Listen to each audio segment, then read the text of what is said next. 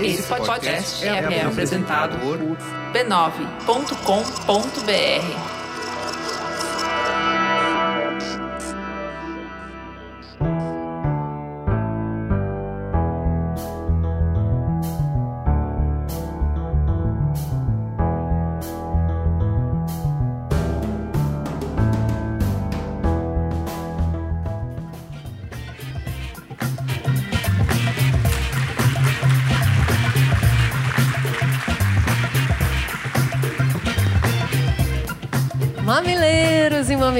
Sejam bem-vindos ao seu encontro semanal de respeito e empatia. Eu sou a Cris Bartz.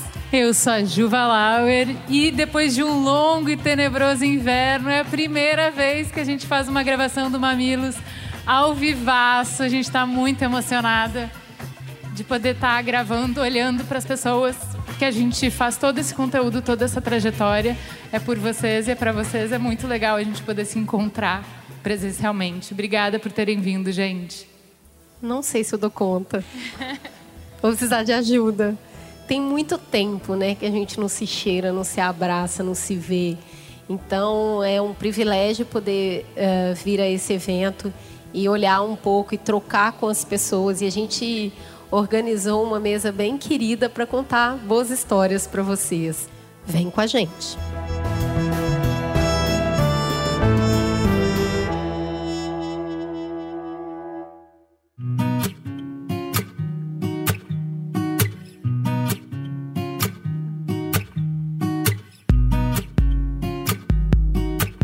2006, o jornalista da New York Times Magazine, Robbie Walker, decidiu comprovar se contar histórias era uma ferramenta realmente poderosa.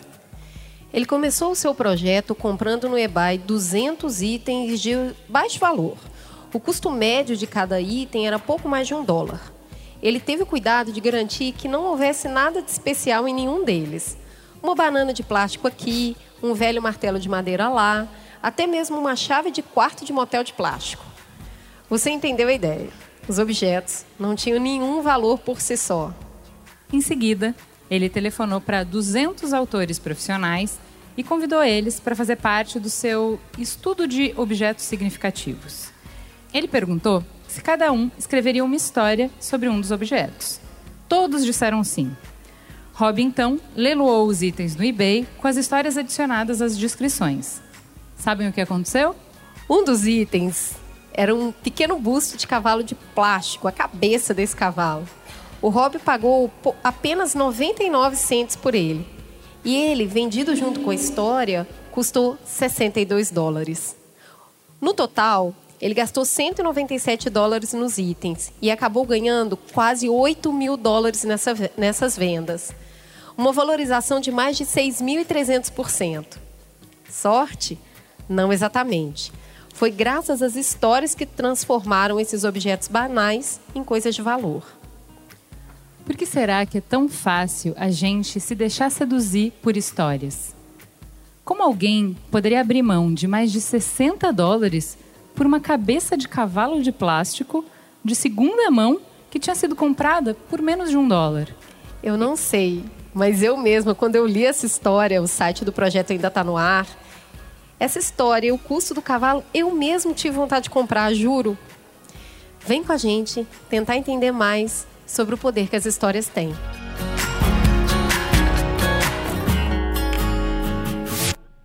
Para fazer essa conversa, a gente trouxe uma mesa muito especial. Vamos começar aqui com a garota ao meu lado. Kim, por favor, se apresente para os nossos ouvintes. Quem é você na fila do pão? Que pressão, gente. Oi, tudo bem? Eu sou a Kim, a Kim Farrell.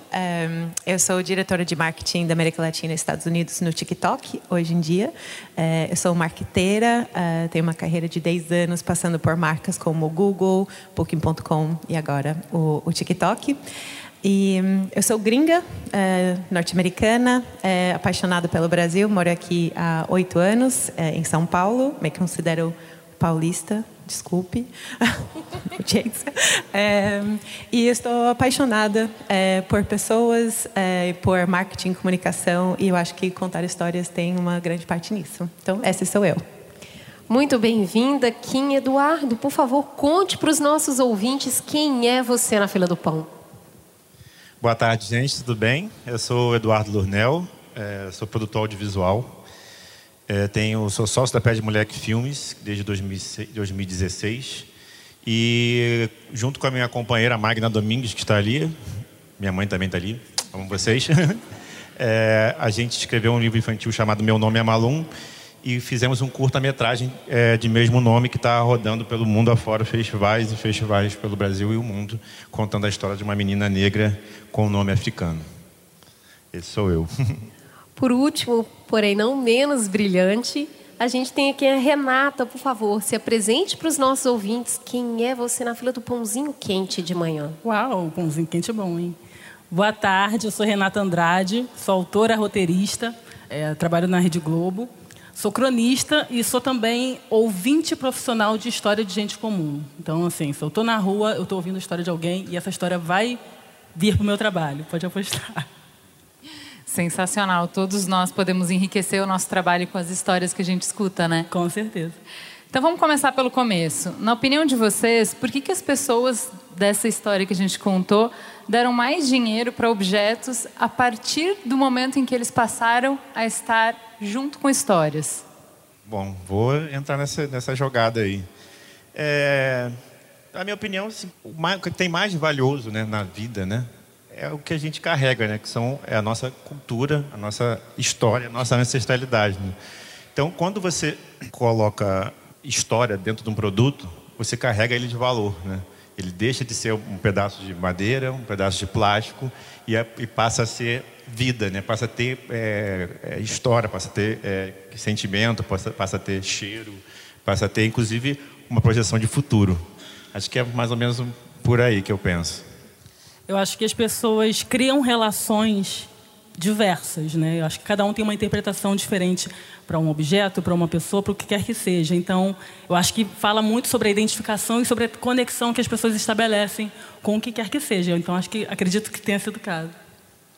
E eu acho que a gente está sempre tentando achar jeitos de guardar nossas histórias, nossos, nossas emoções. E a gente faz isso muito através de objetos, igual uma foto. Uma foto pode ser uma coisa, né, um papel, mas o que que significa lembrar daquele momento? Então, eu acho que é isso, essa coisa de passar às vezes objetos de geração para geração, isso carrega a história junto. Então, eu acho que é isso. Obviamente, a gente às vezes compra coisas só pelo valor da, da coisa, né? Ah, quero aquele, aquele salto. É, mas eu acho que quando você coloca junto é, onde você vai usar aquele salto, qual, qual história, como que eu vou lembrar daquele momento, aí acrescenta um valor. Queria completar. As, as, pessoas criam vínculos, né? Então, eu acho que quando tem uma.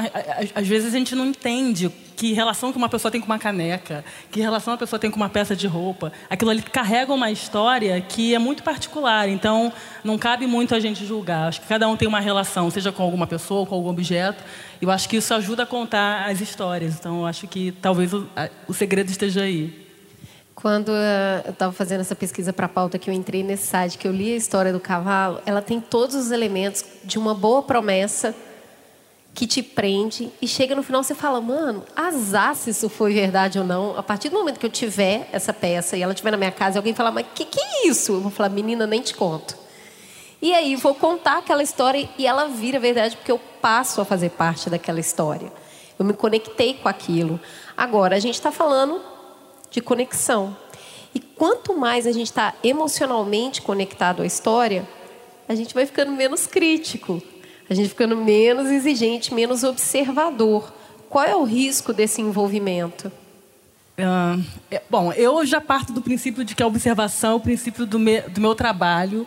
Eu sou uma contadora de histórias, eu sou muito ligada a essas observações. Então, estou sempre o tempo inteiro observando as pessoas, ob, o tempo todo observando as ações. Então, por exemplo, eu tenho um livro que eu contei histórias de pessoas de, de transporte público.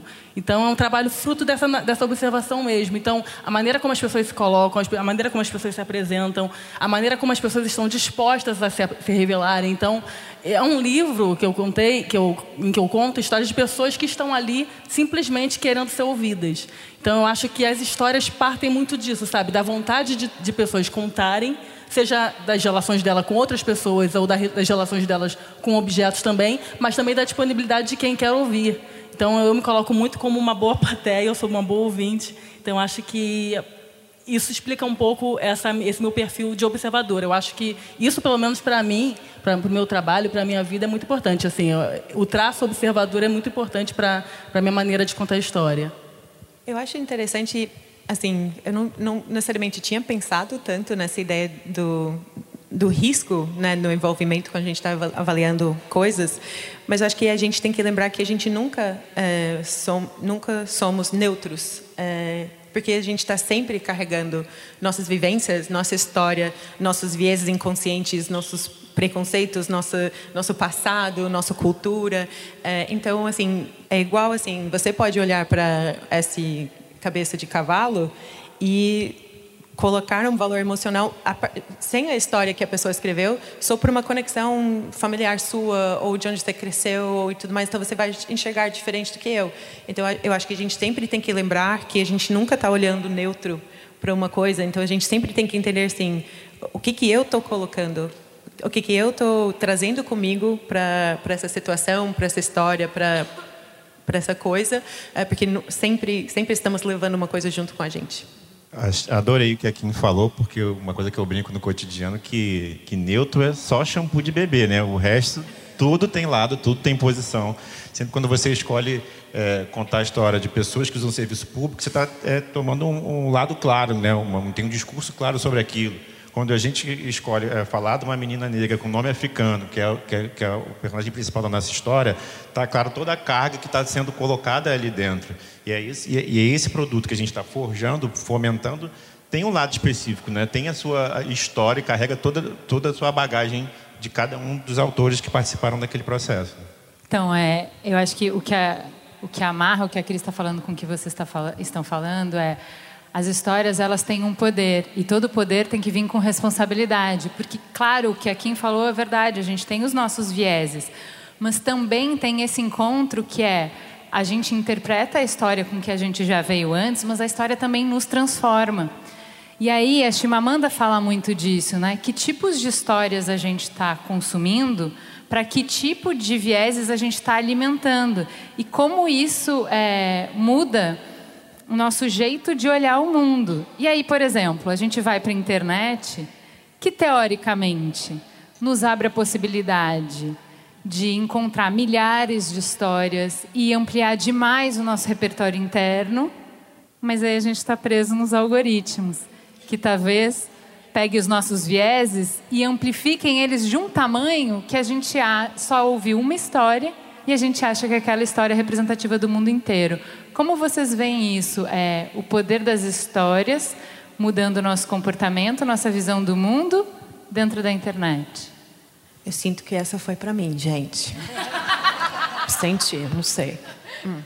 É, mas eu acho, assim, acho que a tecnologia tem muito poder. E o que que a gente tem que sempre pensar é como a gente está criando uma tecnologia é, inclusiva e diversa para exatamente evitar é, ser enviesada sempre na mesma direção de um certo tipo de pessoa. É, então, assim, trabalhei já em várias empresas de tecnologia e eu vi, eu, eu presenciei isso. Uma, um exemplo ino, é, é, inocente, assim, inócua. Estava é, trabalhando no Google eles contaram essa história que estavam vendo que tinha uma porcentagem de pessoas que estavam assistindo vídeos no YouTube de cabeça para baixo. Eles não estavam entendendo por quê. Falei assim, gente, por que, que as pessoas... Tipo, 14% das pessoas estavam assistindo é, é, de cabeça para baixo.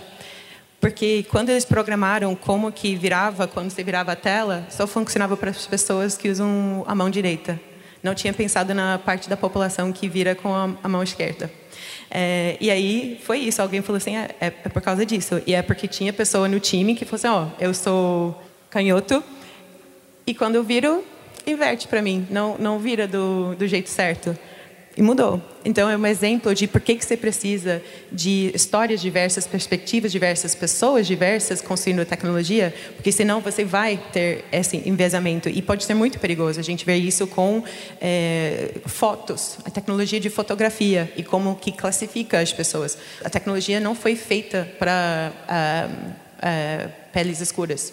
Então, não consegue enxergar o mesmo nível de detalhe. É uma coisa que a gente tem que corrigir. Eu acho que quando a gente fala de de algoritmos e, e, coisas do tipo, é, o que, que a gente tem que pensar é, é, e uma das coisas que eu gosto bastante do, da minha experiência no, no, TikTok como usuária é quanta coisa nova que eu vejo. É realmente a diversidade de conteúdo que ele testa comigo. Assim, será que você gosta? Vai, vou, vou jogar aí. E aí abre minha mente. Então, acho que o papel da tecnologia deve ser é, expor a gente a novas histórias, pessoas diversas, coisas diferentes, para tentar expandir a nossa mente e talvez ajudar a gente a ir acrescentando coisas né, na nossa vida. É, queria só é, é, aumentar um pouquinho essa conversa também, é que tem que lembrar tudo que está na internet vem de algum lugar, né? Que é fora da internet. E tudo é história, né? E aqui, quando a gente está sentado aqui, por exemplo, nessa mesa, onde tem pelo menos duas pessoas negras, isso já é uma nova história. Num evento desse tamanho, já é uma nova história. Estava conversando com a Renata, ela é de Oswaldo Cruz e eu de Realengo. E dois, dois é, bairros suburbanos do Rio de Janeiro. Isso aqui já é uma nova história que já está indo para a internet e já está é, ampliando olhares, discursos e colocando é, posições diversas no ambiente é, virtual. Acho que, acho que é, é assim que começa. Assim, a gente vai galgando, começando e ocupando os espaços e modificando a sociedade. Sim, e a internet, um ponto, falando particularmente, ela, o bacana dela é que a gente tem a possibilidade de contar nossas histórias. Eu sou uma pessoa do subúrbio que contava a minha visão de suburbana, observando pessoas na rua. E essa história eu publicava era a minha maneira de enxergar o mundo, mas a maneira como o público interpreta o que eu o que eu conto é muito diversa também. Então, assim, eu tenho um compromisso sobre o que eu conto, da maneira como eu conto. Mas como isso é recebido, muitas coisas eu contava sobre a minha experiência como uma mulher negra suburbana, que algumas vezes eram interpretadas de, uma, de maneiras é, às vezes incômodas até. Então, assim, a, a, gente tem esse compromisso de contar as histórias, as histórias da nossa maneira, mas a gente não sabe como elas batem, como elas chegam, né? Eu queria complementar essa análise sua fazendo uma nova pergunta, que é: existe todo um, um, discurso de que algumas histórias não interessam, algumas histórias não colam. Então, assim, olha, eu não conto essa história porque não tem pessoas interessadas nessa história. As histórias vão muito para o mundo da fantasia, da idealização e da projeção.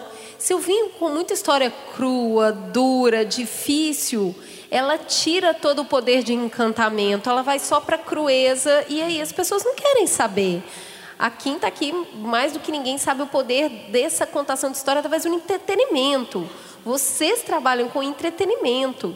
As pessoas querem se divertir. Como é que eu vou contar uma história importante num momento que a pessoa está ali, talvez não seja necessariamente aquilo que ela quer ouvir? Como que eu consigo contornar e entregar o conteúdo que eu preciso entregar?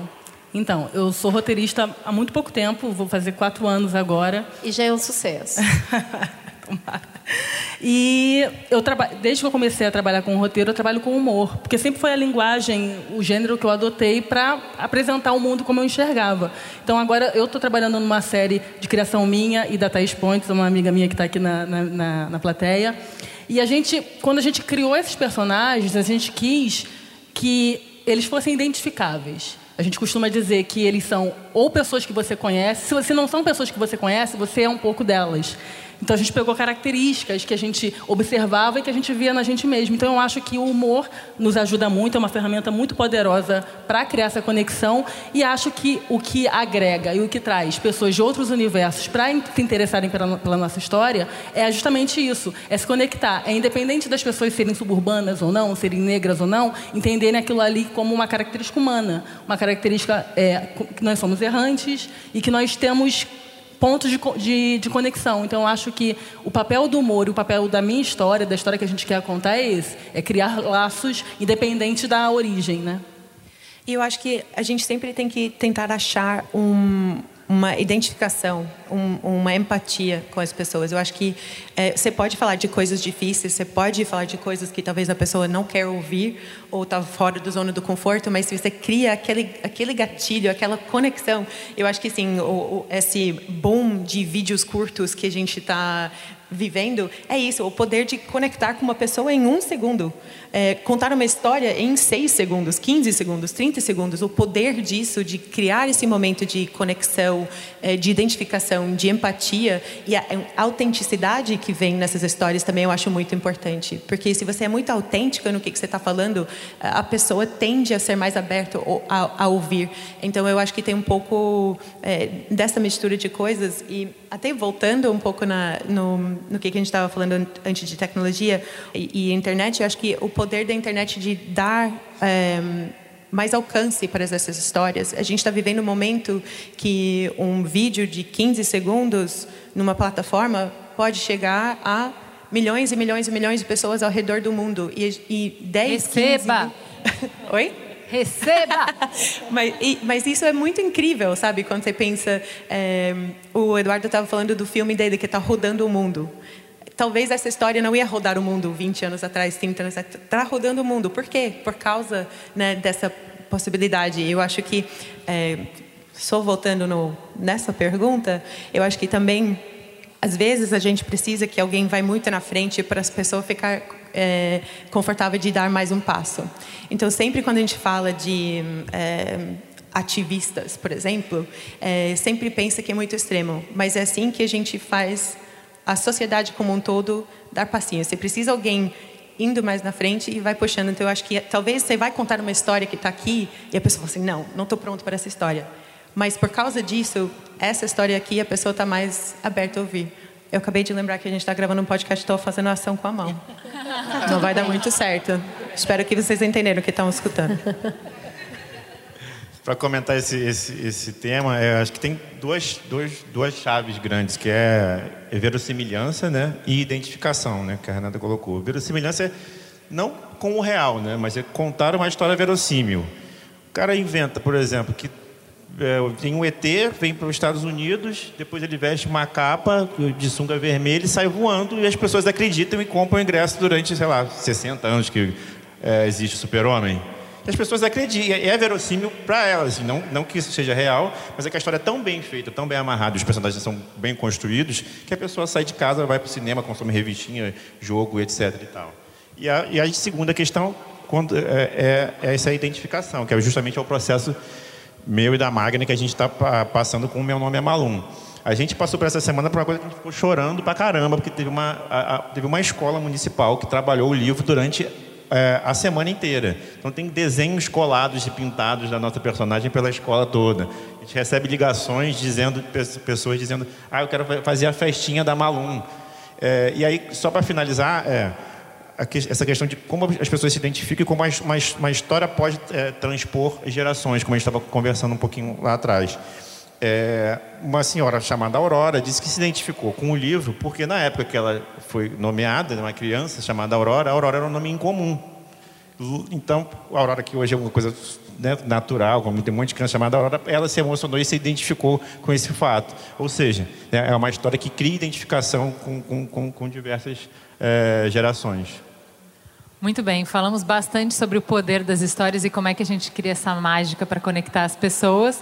Vamos para um breve intervalo, um minutinho para a gente respirar e a gente já volta para o segundo bloco.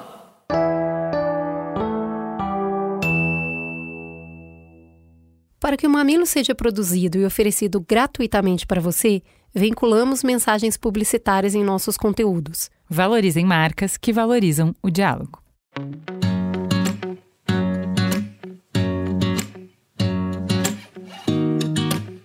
Oi, gente! Voltamos com o nosso momento especial para falar do bem-estar. Eu tô muito fã da pausa energizante com Natura Todo Dia, capim-limão e hortelã aqui no Mamilos. Eu também, Cris. Sabia que desde que a gente conheceu essa linha, eu tô mais atenta com a minha rotina de autocuidado? Agora, eu presto atenção nos detalhes do meu banho. Eu faço questão de encaixar momentos revigorantes em tarefas simples do dia a dia. É sobre isso, né? Seja no banho, na caminhada ou até no alongamento, a gente precisa se colocar em primeiro lugar e cuidar do nosso corpo. Então vamos para a última dica? Bora! Com certeza, e já adianto que hoje a dica é das duas e se chama garrafinha de água. Eu sou a louca da garrafinha d'água, gente. Ó, oh, eu acredito que a gente pode tentar de tudo para melhorar o dia, mas quando o corpo não está bem hidratado, a energia despenca. Por isso que a gente leva a garrafinha de água na bolsa para qualquer lugar. E para completar o nosso autocuidado, Natura Todo Dia entrega a hidratação fundamental para o nosso corpo, a hidratação da pele. O creme corporal da nova linha tem nutrição prebiótica, que deixa a sua pele mais firme, macia e cheia de vida. É isso. Com a pele bem hidratada e a garrafinha de água sempre por perto, a gente garante energia lá em cima. No site da Natura você encontra todos os produtos de todo dia capim, limão e hortelã e não se esqueça de, ao longo do dia, cuidar de você e da sua energia.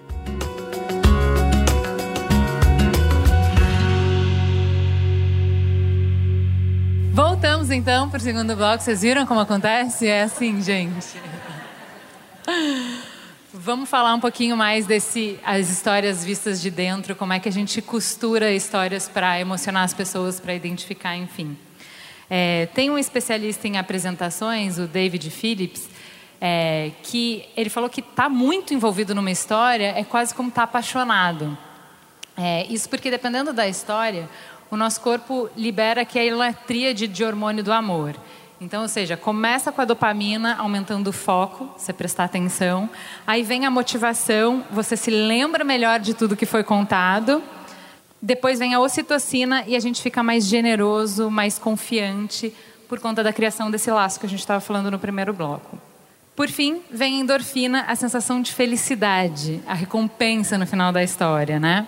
A gente pode fazer isso provocando riso, por exemplo, mas nem todas as histórias oferecem esse coquetel poderoso, saboroso, delicioso. Muitas, ao contrário, produzem cortisol e adrenalina, sabemos bem, né, gente? Quando esses níveis estão muito altos, provocam intolerância, irritação, decisões ruins, falta de criatividade e memória ruim. E o problema que todo mundo sabe que a gente está enfrentando hoje é que está no nosso sistema operacional nos envolver mais com esse tipo de história. As histórias que nos preocupam, as histórias que nos dão gatilho de medo, as histórias que nos inflamam. Como é que a gente hackeia o nosso sistema Somos máquinas de sobreviver. Como é que a gente hackeia para não viver inflamado por histórias catastróficas, por histórias de terror? Eu acho pior que o pior filme de terror que foi os últimos três anos do Brasil. Eu acho muito difícil. E aí é, diariamente é um, a gente vive num filme de terror. É, e acho que quando a gente conversa sobre isso, quando a gente fala sobre esse assunto, a gente tem mais possibilidades de fugir desse filme de terror, que é o que não é só uma pessoa, é sistêmica, né? É, é, mostra de como a sociedade está organizada ou desorganizada ou, ou, organizada de uma forma que a gente é, discorda. Então, passar por isso tudo, pela pandemia, vendo é, nossos amigos, familiares, é, familiares e amigos morrendo, isso é o grande filme de terror da, da, da nossa geração, talvez. E eu, e eu não acho que a gente tem que fugir dele, não. Eu acho que a gente tem que aprender com ele e, e, e seguir a vida. Eu concordo, eu concordo. Eu acho que o segredo, não que eu tenha, nem, não que eu saiba aplicar, tá, gente? Mas eu sendo bem, eu acho que o segredo é saber equilibrar razão e emoção, sabe? Eu acho que a gente está lidando o tempo todo com essas, com essas interferências que nos levam para esse pensamento mais pesado, mais carregado, mas acho que a gente tem que ter alguma leveza. Eu acho que a, a razão, por incrível que pareça, nos, nos dá esse equilíbrio, porque a gente é muito movido pela emoção.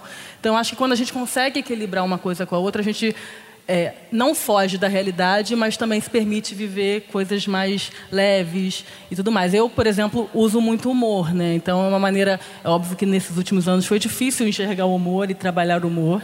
Foi muito difícil, enquanto estava todo mundo chorando muito, a gente tem que trabalhar com humor.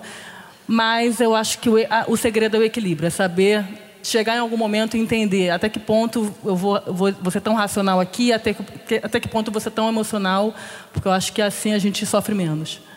Vou acrescentar, eu acho que é um pouco que você tocou. Eu acho que a gente tem que capacitar as pessoas na inteligência emocional. É, eu acho que é cada vez mais importante é, as pessoas saberem como lidar com as emoções, como entender suas próprias histórias. É, eu acho que tem muitas pessoas que precisam se resolver né, internamente para para conseguir sobreviver no mundo que a gente vive. eu li um estudo, eu, eu vi uma pesquisa, não vou lembrar agora, porque eu tinha um pouco essa sensação que assim o mundo, o mundo nunca, nunca era tão ruim do que é hoje. Eu acho que a gente tem um pouco essa sensação. Mas é por causa do acesso à informação também. Tem uma, uma TikToker que eu sigo que ela fala uma frase que fala que a comparação rouba alegria basicamente, né? Então a gente sempre fica nessa de comparar com as outras pessoas e, e, e então a gente está sempre sentindo menos. Então eu acho que tudo isso junto, você ver manchetes cada dia que alguma coisa está tá piorando. Eu acho que a, a, a TV hoje, tipo jornal hoje, tende a, a ganhar mais cliques, talvez, focando em catástrofes que acontecem e coisas ruins. Então, eu acho que a gente precisa capacitar as pessoas a saber lidar com isso, interpretar isso, respirar e, e, e, e lidar com isso e buscar é, entender melhor, talvez ter um pouco mais de empatia, talvez olhar as histórias positivas, que, que tem muitas. É, então, eu acho que é um, é um pouco disso. E eu acho que, de novo, a tecnologia tem um papel fortíssimo nisso, de como a gente não deixa propagar uh, tanta negatividade uh, no, no, mundo em, em, geral, seja na, comunica na comunicação dentro das plataformas, seja no, no próprio conteúdo. Então, eu, eu acho que é um pouco disso. Não está muito diferente das outras conversas que a gente tem tido no momento de responsabilização. A dieta de informação está tão ruim quanto a dieta alimentar. Então, quando, quando, isso que está falando de capacitação, só me vem à cabeça isso. A gente precisa ser responsável pela nossa dieta de informação. Se você só consome histórias que te inflamam, você vai adoecer. Se você só consome histórias que te alegram, você está ficando alienado. Do mesmo jeito que junk food, delícia, mas se você comer só isso, sua saúde está deteriorada. Mas o que a gente está vendo é um monte de gente com saúde deteriorada. Então, esse poder que a gente pensa que tem sobre a nossa mente a respeito do que a gente quer consumir é uma discussão que a gente precisa ter. Como que eu mudo, né? Que é, é, a, é a gênese dessa pergunta que eu não sei, mas a gente vai precisar conversar sobre dieta de informação. Quais histórias você está consumindo? É impossível estar sentada aqui hoje, sábado, Rio de Janeiro, e não falar do desfile das campeãs que vai acontecer daqui a pouquinho. Eu não queria falar. E, é, não, queria estar aqui, gente. É, e não falar da, de como a história contada pela Grande Rio foi arrebatadora. E, e essa história, ela, ela não é necessariamente para agradar a todo mundo. E por isso que ela acaba sendo tão marcante. Ela é a história que vai, ao mesmo tempo, despertar dopamina e, e ocitocina num grupo e cortisol no outro. A mesma história. Isso é uma potência e assim, Exu guiou todo esse carnaval, muito presente nessa história afrocentrada que dividiu o país. Tem metade falando, oh, meu Deus, e a outra metade falando, o que é isto? É a mesma frase com duas entonações completamente diferentes. Então, Juliana, por exemplo, quando a gente foi, nós duas, quando a gente foi gravar o, o Mamilos Cultura sobre a filha perdida, as duas tinham detestado. E a gente falou, como é que nós vamos falar desse filme? Não gostamos. Não, mas vamos falar o que a gente pensa. Mas não sei o que, né? Aí a, o livro A Cachorra, eu adorei, ela detestou. Então, o fato da história te afetar e não te agradar também faz parte de contar a história. E aí, como é que a gente conta essas grandes histórias para afetar as pessoas para além de gostar ou não?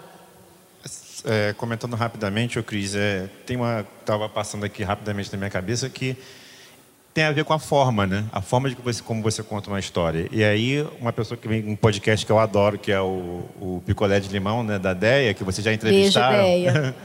que é isso, assim. São histórias muitas vezes terríveis, né? Que ela traz com humor e que traz para o debate da sociedade, né? Como, como a sociedade está tratando essas mulheres, né? Como a sociedade está tratando o homem que violenta mulheres psicológica e fisicamente. Mas a forma como ela traz, como ela traz o debate é diferente da forma como está é, escrito é, o assassinato de uma mulher ontem em Vila Isabel no jornal. Né? A gente está falando de histórias semelhantes, mas como é que a gente está contando e o que, que essa história está contribuindo para a transformação da sociedade. Eu acho que também tem uma questão de você estar tá colocando uma exclamação, um ponto, uma vírgula, quando você está gerando essa conversa. Eu acho que tem que usar essas, essas, essas histórias fortes, é, que podem ser divisoras, para abrir conversa e não ser, não virar um, um contra outro. É, e eu acho que o que, é legal é talvez é, pode ter uma, uma parte de rejeição numa história, mas talvez tenha uma curiosidade. Eu acho que essa conscientização que a gente está tentando fazer como sociedade tem a ver com abrir essa curiosidade, esse interesse, essa empatia nas pessoas que falam assim, tá, não entendi tudo, talvez eu achei que era demais, mas eu não sabia o que era isso. Deixa eu dar um Google aqui. Nossa, acabei de aprender uma coisa. É aquele primeiro passo. E eu acho que também a gente não pode ter medo é, de contar histórias é, fortes e importantes, é, mesmo que pode ter, né, ter uma certa contro, controvérsia. Gente, meu português hoje está um pouco difícil. Ótimo! Vocês viram essa mulher falando inócuo, o vocabulário dela em português. Eu pensei a mesma coisa, eu não uso essa palavra. Que, que, de onde que ela tirou inócuo, meu? Gente, eu só queria dizer, eu estava muito orgulhosa de mim de estar aqui hoje depois do baile da Vogue, tá? Então, assim, meu português está assim um pouco, mas está tudo bem. Mas eu acho que é isso, a gente não pode ter medo, eu acho que você falou da responsabilidade também. Eu acho que um, as pessoas que estão em posições de poder têm que ter a coragem de contar essas histórias.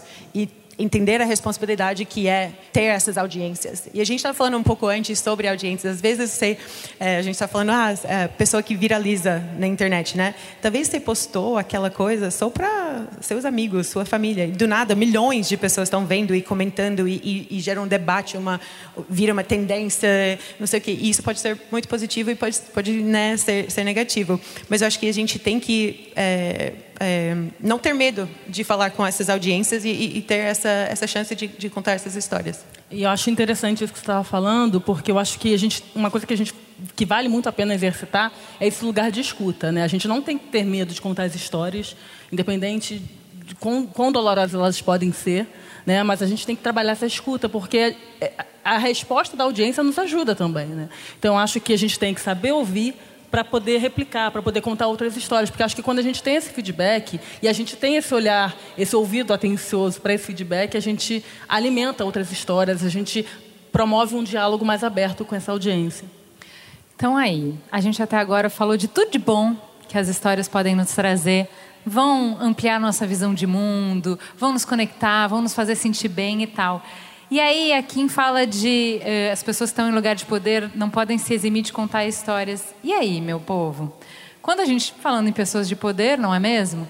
Quando pessoas muito mal intencionadas aproveitam todas essas ferramentas que a gente falou até aqui e usam as histórias para mentir, para manipular, para de uma forma mais eficiente, mais rápida e mais poderosa uh, movimentar as pessoas numa determinada direção. E aí é isso que você falou. A pessoa vai observar as nossas dores, as nossas mesquinharias, os nossos ódios, os nossos rancores, os nossos ressentimentos e vai trabalhar isso num bolo bem gostoso de história que você come a história na primeira camada sem perceber todo o resto que você está comendo junto. A gente faz isso enquanto campo progressista há milênios. Você descobriu agora que Star Wars tem crítica social foda? Amigo, onde é que você estava esse tempo todo? Né? Então, embutir valores em histórias é uma coisa que o campo progressista sabe muito bem. Mas agora parece que o jogo pode ser jogado por mais gente? E aí, parece que o jogo virou, não é mesmo, queridinha? E aí, gente, como é que a gente desarma essa cama? Quando as histórias estão sendo contadas a partir dos nossos medos para nos manipular. O que, que a gente pode fazer?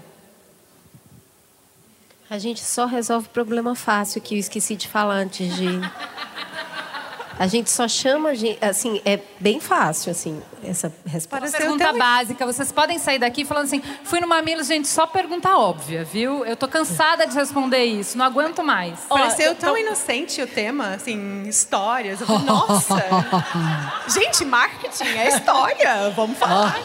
eu tenho um palpite, talvez seja até um pouco ingênuo, mas eu, acho, eu acredito muito nisso. Eu acho que quando a gente assume o lugar né, tão falado, tão falado lugar de fala, assume a propriedade de alguma coisa, acho que é, você não se deixa manipular tanto. Você não dá voz a quem vem com esse propósito de manipulação, realmente. Então, quando a gente se identifica no lugar, identifica uma audiência e se conecta com uma audiência, você pode assumir esse lugar para contar sua própria história. Então, acho que os riscos de manipulação de uma pessoa que tem propriedade da história que está contando são menores. Então, acho que vem muito disso também, de você assumir o seu lugar, identificar o seu lugar e não se deixar levar necessariamente por alguém muito mais poderoso que pode contar a história. A gente estava falando agora da democratização do acesso, da liberdade que a internet nos dá, que nos dá voz, entendeu? Então, assim, eu sou uma pessoa que comecei a trabalhar com o roteiro há pouco tempo, mas eu usei a internet como ferramenta. Foi um lugar que me conectou conectou foi o lugar onde me acharam. Então eu acho que mal comparando, a gente quando assume um lugar de propriedade para contar pra, propriedade para contar essas histórias, a gente não se permite tanto manipular. Eu acho que é, é um pouco o que, que eu falei antes de capacitação de inteligência emocional e entender é, as, né, você e sua história, porque acho que as pessoas, o medo muitas vezes é uma coisa carregada é, vem de coisas embedadas, é, ensinadas desde cedo numa, numa, pessoa e você toca naquele medo e se desperta. Eu lembro uma vez eu vi é, é perguntaram para as pessoas o que que é, na internet qual era a emoção que mais é, faz a pessoa comentar. E eu pensei, nossa, deve ser tipo felicidade e amor. É ódio, né? Então, assim, raiva, raiva, raiva, motiva pra caramba. Uh!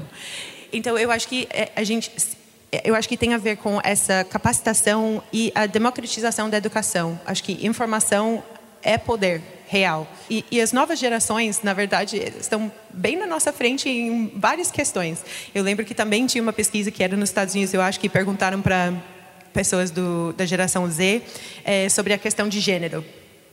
E era um número bizarro. Eu, eu, eu vou buscar depois, eu mando para vocês, mas eu acho que assim, 75% acharam fluido o conceito de gênero. Imagina você fazer essa, essa pergunta para a geração dos nossos pais. É, isso nem era uma conversa. Então, acho que se a gente é, ajuda essas próximas gerações a ter um conceito mais plural de identidade, focar mais na interseccionalidade das coisas, é, porque né, tem muitas dessas intersecções dentro das pessoas, e eles se entenderem um pouquinho mais a sua história, eles vão poder entender mais o mundo que, que encontram. E aí talvez não vão ser tão fáceis de jogar para um lado para o outro é, nessas situações. É, eu vou pegar um pouquinho do fio da Kim, o, o Juliana, que é o seguinte. Quando ela fala de inteligência emocional e junta com a educação, o que veio na minha cabeça foi a formação do pensamento crítico, né? Que acho que é aí que está a chave da coisa. Você não ser uma esponja de informação. Você, quando recebe a informação, recebe a, a história né, como informação, é, fazer a reflexão sobre o que você está vendo né, e buscar contrapor o que está acontecendo. Porque essa questão da manipulação ela também ela tem um lado que é meio tênue. Né? A gente que, que é roteirista, né, que faz filme, porque quando você aproxima uma câmera, né, faz uma pergunta capiciosa, faz a pessoa chorar, isso é manipular. Ah, você está fazendo isso para o bem. Que, que bem, né? bem para quem? Será que a pessoa que está chorando está bem? Não, não sei. Então, acho que essa questão é o pensamento crítico que é a chave de, da, da, resposta que, né, que a gente está batendo essa, essa, bola aqui sobre, sobre essa questão.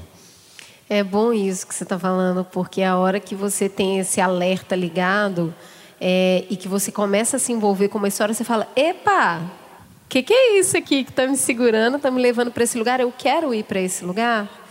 Então, é, quando a gente está falando sobre histórias que estão sendo narradas para construção ou para destruição, acho que a gente precisa de algum balizador. Qual é o balizador que a gente usa aqui, por exemplo, no Mamilos, para as histórias que nós colocamos no nosso manifesto que devem ser contadas? Então, essas histórias precisam respeitar os direitos humanos. Elas precisam ser histórias que não inviabilizem a existência do outro, seja lá quem esse outro for. Então a gente precisava arriscar alguma linha, construir, delimitar algum parâmetro para falar quem senta nessa mesa, quem não senta. Qual história vai ser contada aqui, qual não vai ser contada aqui.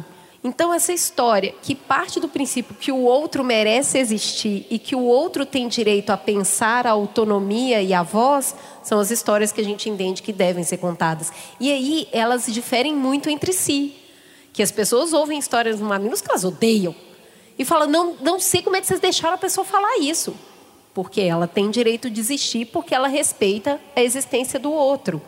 Então, é, é muito difícil num país desigual como o nosso, em que as pessoas se informam muito pelo WhatsApp, muito somente pelas redes sociais, uma história de que a vacina não funciona, contada num país desse, leva para o caos, leva para a morte efetiva. Então, essa preocupação o que eu sempre falo é contem mais histórias. Vocês que respeitam a vida, contem mais histórias, porque a gente vai e ter melhores. que contar muito e melhores, porque é um embate de ideia, é o que a gente faz aqui. E quem tem a melhor ideia vai levar. E aí a gente precisa ter um volume muito grande de ideia, e elas precisam ser muito sedutoras para ganhar uma corrida que está complicada. Mas eu acho que, voltando nessa, nessa ideia do, da gente ter responsabilidade e, e, por causa do poder que a gente tem das histórias que a gente escolhe contar, é, a gente consegue, muitas vezes também, quando você cria essa dicotomia que existe hoje de, de, de lados, né, em, em qualquer situação é, que a gente está falando aqui, se a gente consegue contar mais histórias e, e, e, escolher quais histórias são as mais contadas, mais vistas, é, isso cria mais convivência também. Eu acho que expor as pessoas às diferenças. Eu acho que também muitas pessoas vivem em bolhas e é muito isso que a gente está vivendo. Assim, é, como eu falei, né, eu sou dos Estados Unidos e a gente passou por um momento parecido uns anos atrás. É, e eu lembro numa, numa eleição. Aí você veio para cá resolver aqui. Que bom! Tá me dando uma esperança ainda. agora. eu não posso voltar aqui ainda. É... Vamos resolver isso. Mas eu acho que sim. Eu tinha, eu lembro na, na, na eleição de 2016, eu tinha certeza de quem ia ganhar. Eu tinha certeza na minha na minha bolha. eu, eu tinha certeza de quem ia ganhar. E eu acho que eu até fiz um processo de remover pessoas que não concordavam comigo nisso. Era meio que inconsciente. Mas eu criei uma bolha para mim. E foi. É, é, aquela experiência me marcou muito. Eu entendi o quanto que eu estava limitando as histórias que eu estava recebendo. Então, acho que a gente tem esse poder de continuar é, usando né, a tecnologia é, e a internet e essas redes para diversificar as histórias que as pessoas estão impactadas, porque cada vez mais que a gente faz isso, a pessoa não vai acreditar em só um lado ou outro, vai entender que há uma pletora de, de vivências, de existências, de pontos de vista, de possibilidades, sabe? E talvez vai questionar um pouco mais uma, uma história tipo A versus B. Por isso que saber ouvir é tão importante, né? Porque você, é, é você não ouve só o que pessoas que estão ali no mesmo, na mesma toada que você, né? Então, quando a gente consegue ouvir, tem esse, essa generosidade de ouvir opiniões, visões diferentes, a gente aí sim consegue promover algum tipo de mudança, algum tipo de transformação. Então, por isso que é tão necessário exercitar isso. Né? Sabe o que eu tenho impressão? Sabe, é, a gente fala que o melhor tempero é a fome, não é? Se você tiver com muita fome, qualquer comida é gostosa. O oposto também é verdade. Quando você está saturado, você fica muito crítico, percebe? Eu comi, acabei de almoçar. Você pode me trazer a melhor lasanha. Eu vou olhar e, ah, eu não queria, mas você tem que comer essa lasanha. Então você vai comer já de má vontade. A dieta de informação, eu sinto que também é assim. Como a gente está consumindo muita informação o tempo inteiro, a gente está ficando cada vez mais crítico. E a tolerância que a gente tem para ouvir histórias que nos incomodam, que não vem no formato que a gente está acostumado. Então, vamos lá. Ah, eu vou ouvir histórias diversas. Então tá, elas vão vir em linguagens diversas.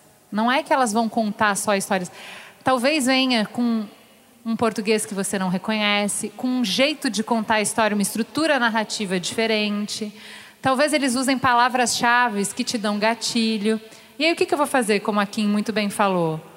Ai, gente, 2020, ainda falando disso? Não. Usou aquele termo, sabe aquele termo, feminismo errado? Empoderamento. Ai, que bode de usou empoderamento de novo, ninguém mais aguenta. Empatia é um termo que a gente usa desde que começou o Mamilos e gastou, né? A sensação que eu tenho é que a gente está gastando várias palavras.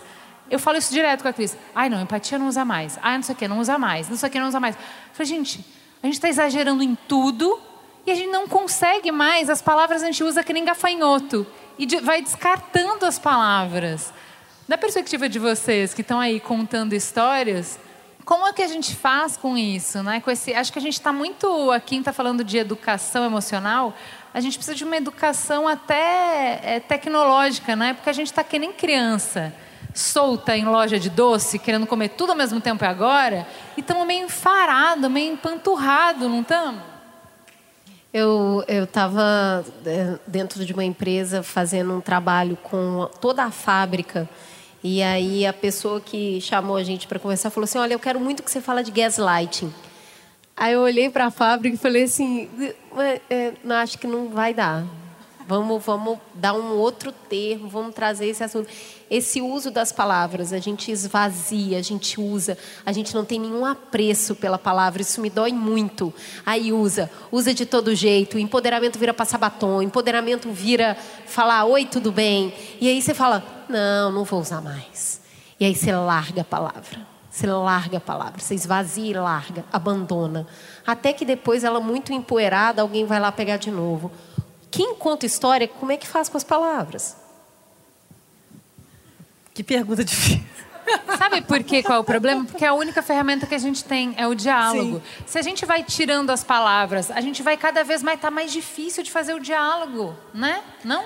É, eu acho que a gente não. É, eu acho que talvez a, a questão aí seja não se prender ao, a termos do momento. Eu acho que o que está por trás disso são os conceitos que são de, de, ontem, de hoje, de amanhã. Então, acho que eu, eu aqui usei lugar de fala, uma expressão muito comum, que eu, eu, eu às vezes me policio para usar coisas que são alguns Você viu que você deu uma entonaçãozinha quando você, você falou viu, ela. né? Eu, eu já estava me, me punindo. Mas eu acho que o que a gente tem que se prender mesmo aos conceitos, entendeu? Eu acho que a maneira como isso vai ser dito, eu acho que pouco importa. Eu acho que a gente tem mais tem a missão maior de comunicar, de levar as pessoas o que a gente quer que a gente quer passar, entendeu? E não necessariamente se prender a isso, a essas coisas que marcam uma época, marcam, sabe, um grupo e de alguma maneira é, distorcem um pouco um grupo, né? Então acho que isso, é, é, ao, invés da gente se apegar às expressões, é se, pe se pegar mesmo no conceito, porque acho que é a maneira que a gente consegue atingir quem a gente quer atingir. E aí, seu filme agora? É... Você está de olho nas palavras, Eduardo?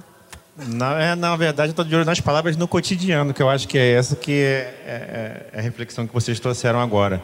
Acho que tem, dá para fazer uma divisão de coisas, né? Do que acontece na internet, do cotidiano, que a Juliana brincou aqui com o Receba, do, da Luva de Pedreiro, né? Que é maravilhoso, mas que é, são essas coisas efêmeras que acontecem na internet.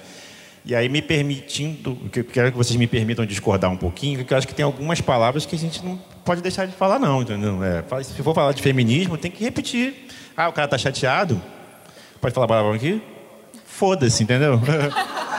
Foda-se, entendeu? Vai falar de racismo, eu vou falar de racismo todos os dias, entendeu?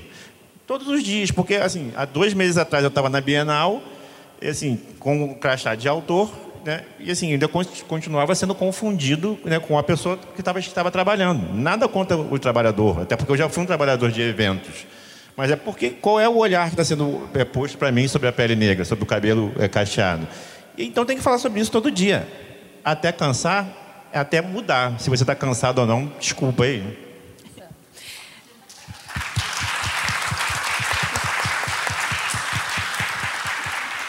Concordo.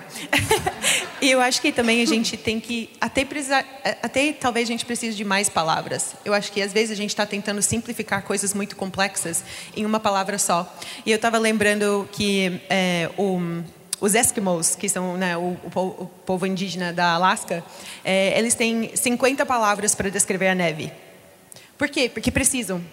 E eu acho que em muitos desses assuntos a gente não tem todas as palavras que a gente precisa e a gente precisa é, é, ter a paciência de explicar a palavra quando a gente usa e ajustar se for necessário. É, eu acho que feminismo, feminismo é muito complexo. A gente está falando muito sobre interseccionalidades. O, fe, o, feminismo branco não representa o feminismo negro. Então a gente precisa é, talvez criar mais palavras, porque não dá para só chamar tudo isso de empoderamento. Ah, é, é, eu tava até eu, eu entrei num projeto recentemente de NFTs só de mulheres, é, para a gente né, tentar empoderar nessa próxima é, é, leva da, da, tecnologia.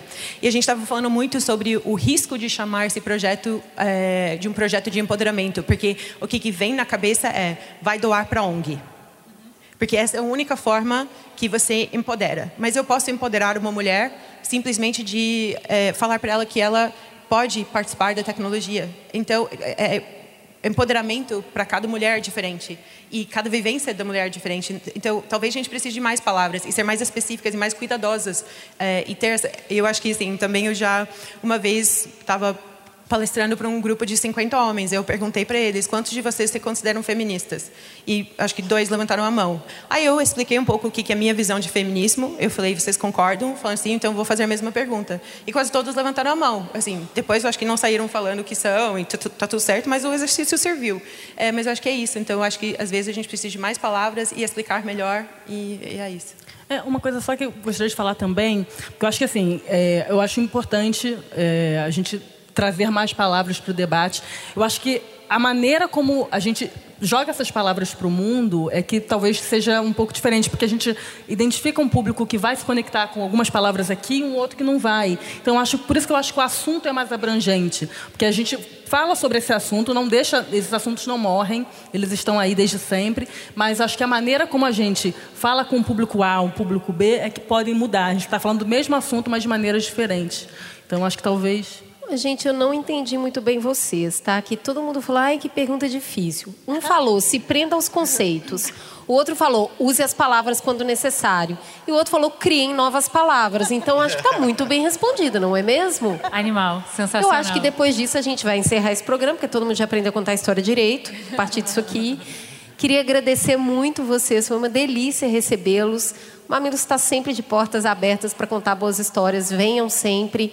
Muito obrigada a todo mundo que acompanhou essa gravação. Deu para sentir que toda essa energia gostosa de ter público junto. A gente segurou bem, né? Nem choramos. Então tá bom. Temos um programa? Temos um programa. Fica a gostosa sensação de mais um Mamilos ao vivo no ar. Beijo, gente. Obrigada.